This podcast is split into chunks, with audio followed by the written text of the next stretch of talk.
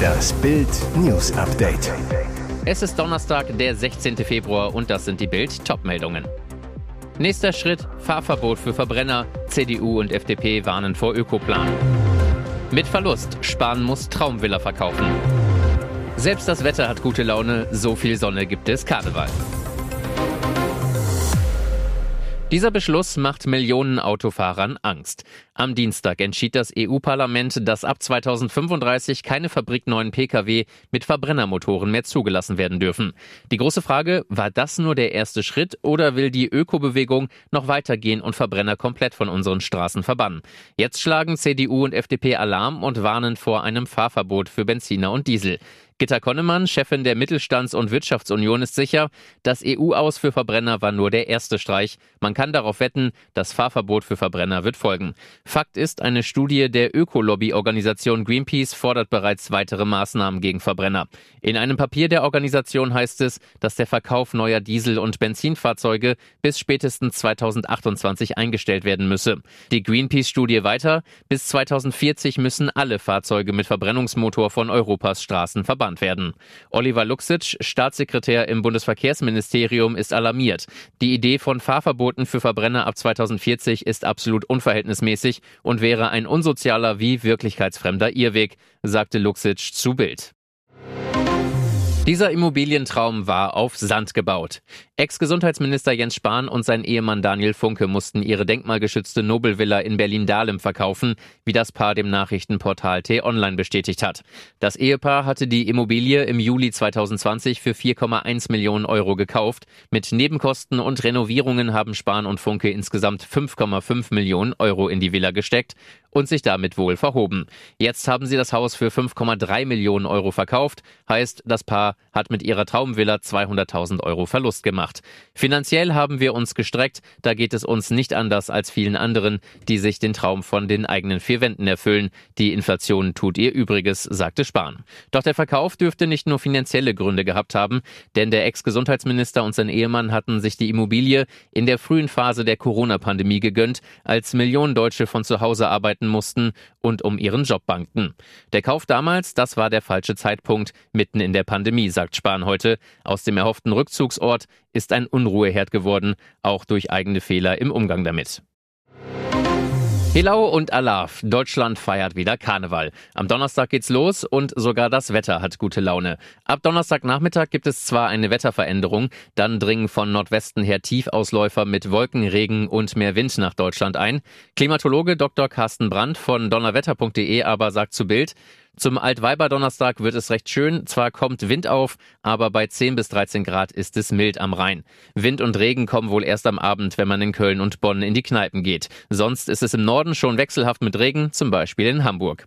Diplom-Meteorologe Dominik Jung von Wetter.net zu Bild. Freitag und Samstag ist es windig und nass, da kann es Regen geben. Die anderen Tage bleibt es meist trocken. Das gilt für den Altweiberdonnerstag, den Rosenmontag und den Fastnachtdienstag. Viel passiert da beim Wetter nicht.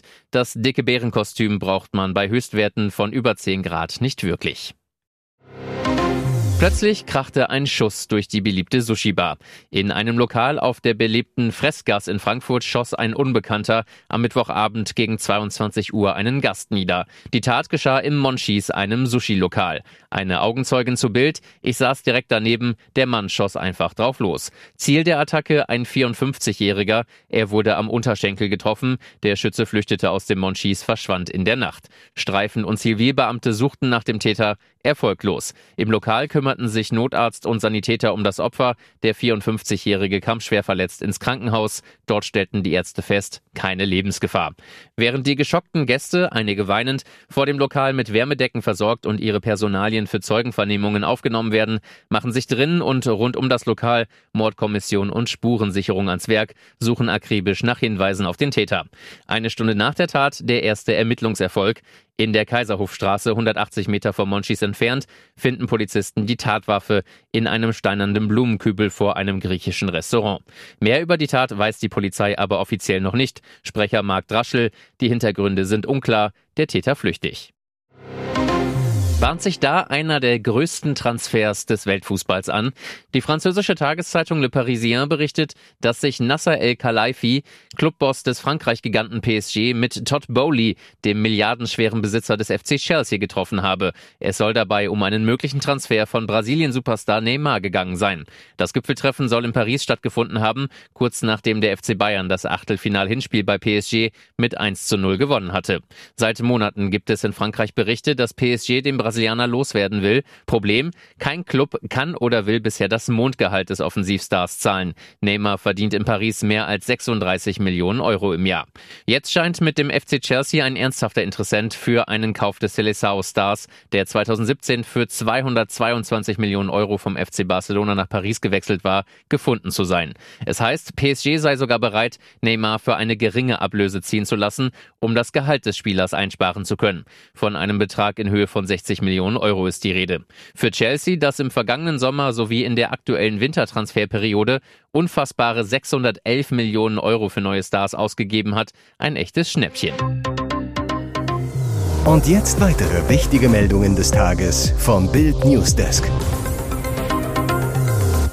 Krasser Justizirrtum in den USA. Er war 28 Jahre unschuldig im Knast. Er hat es immer und immer wieder gesagt. Ein Richter im US-Bundesstaat Missouri hob die Verurteilung eines Mannes auf, der 28 Jahre unschuldig im Knast saß. Der unglaubliche Fall. Lamar Johnson war 1995 zu einer lebenslangen Haftstrafe wegen Mordes verurteilt worden. Der Grund, er soll im Oktober 1994 gemeinsam mit einem Komplizen einen Mann auf dessen Veranda erschossen haben. Die Ermittler gaben damals als Motiv einen Streit um Drogengeld an. Von Anfang an beteuerte Johnson seine Unschuld, führte unter anderem an, dass er zum Tatzeitpunkt mit seiner Freundin mehrere Kilometer entfernt gewesen sei. Doch die Staatsanwaltschaft und das Gericht wollten ihm nicht glauben. Ein zweiter Verdächtiger gestand, an der Tat beteiligt gewesen zu sein und bekam eine siebenjährige Haftstrafe. Später stellte sich sogar heraus, dass ein angeblicher Zeuge von der Polizei gedrängt wurde, Johnson zu belasten. Der Mann habe 4000 Dollar dafür bekommen, wie die Anwälte des zu Unrecht Verurteilten mithalten. Zudem habe ihn ein rassistischer Mithäftling in der U-Haft belastet. Johnson habe ihm gegenüber die Tat gestanden, behauptete er. Die Jahre vergingen, aber Lamar Johnson verlor seine Hoffnung und seinen Glauben nicht. Seine Anwälte und eine Gruppe von Aktivisten sammelten neue Beweise. Im August stellte Kim Gardner, die Bezirksstaatsanwältin von St. Louis, schließlich einen Antrag auf Freilassung des Familienvaters. Die neu aufgerollten Ermittlungen brachten schließlich am Dienstag Gerechtigkeit. Bierdusche für Ballack, Asi, ey. Dortmund gewinnt das Achtelfinal-Hinspiel in der Champions League gegen den FC Chelsea mit 1 zu 0. Beim Tor brachen in der 53. Minute im Dortmunder Signal Iduna Park alle Dämme. Es wurde laut und für den einen oder anderen sogar feucht. Den Dortmunder Jubel bekam auch der ehemalige Bayern- und Chelsea-Star Michael Ballack deutlich zu spüren. Den bringt der Vorfall gehörig auf die Palme.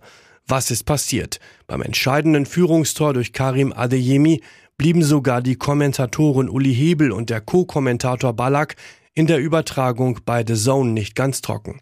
Das Tor machte nämlich nicht nur die Chelsea-Spieler nass. Kommentator Hebel verrät live bei The Zone, während die Wiederholung noch läuft. Ich kann euch sagen, wir haben hier die Bierdusche bekommen, aber nehmen wir mit. 1 zu 0 für Borussia Dortmund. Gilt wohl nur für Hebel selbst, denn Ex-DFB-Star Michael Ballack nimmt die Bierdusche nicht so gelassen, schimpft deutlich hörbar in Richtung des Biervergießers. Assi ey. Hier ist das Bild News Update. Und das ist heute auch noch hörenswert. Britischer Verteidigungsminister sicher, 97 Prozent der Russenarmee in der Ukraine. Der Kreml hat in den vergangenen Wochen die Angriffe in der Süd- und Ostukraine verstärkt. Das habe nach Angaben des britischen Verteidigungsministers Ben Wallace einen enormen Preis gekostet. Wir schätzen, dass 97 Prozent der russischen Armee in der Ukraine stationiert sind, sagte Wallace am Mittwoch in der BBC-Sendung Today. Damit machte er deutlich, wie stark die russische Armee durch den Krieg in der Ukraine gefordert sei. Wallace gab das Interview aus Brüssel, wo er an einem NATO-Treffen der Verteidigungsminister teilnahm. NATO-Generalsekretär Jens Stoltenberg forderte bei dem Treffen die Mitglieder der Allianz auf, die Verteidigungsausgaben zu erhöhen. Der britische Verteidigungsminister im BBC-Interview, wenn wir der Ukraine helfen, Russland in der Ukraine zu besiegen, trägt das zu unserer eigenen Sicherheit bei. Die Unterstützung Großbritanniens für die Ukraine gehe nicht zu Lasten der Verteidigung seines Landes. Hoffnungen der Ukraine auf schnelle Kampfjet-Lieferungen aus Großbritannien hat Wallace in dem BBC-Interview aber gedämpft. Ich denke nicht, dass wir in den kommenden Monaten oder gar Jahren unbedingt Kampfjets liefern werden, denn das sind ganz andere Waffensysteme als etwa Panzerabwehrraketen, sagte er. Es war die härteste Zeit seines Lebens. Geigenweltstar André Rieu stand wegen der Corona-Krise am Rande der Insolvenz. Durch die Auftrittsverbote hatte er keine Einnahmen, die etwa eine Million Euro kosten monatlich für seine 120 festangestellten Mitarbeiter, liefen aber weiter. Der Musiker überlegte sogar, seine Stradivari von 1732 für mehrere Millionen zu verkaufen. Rieu zu Bild.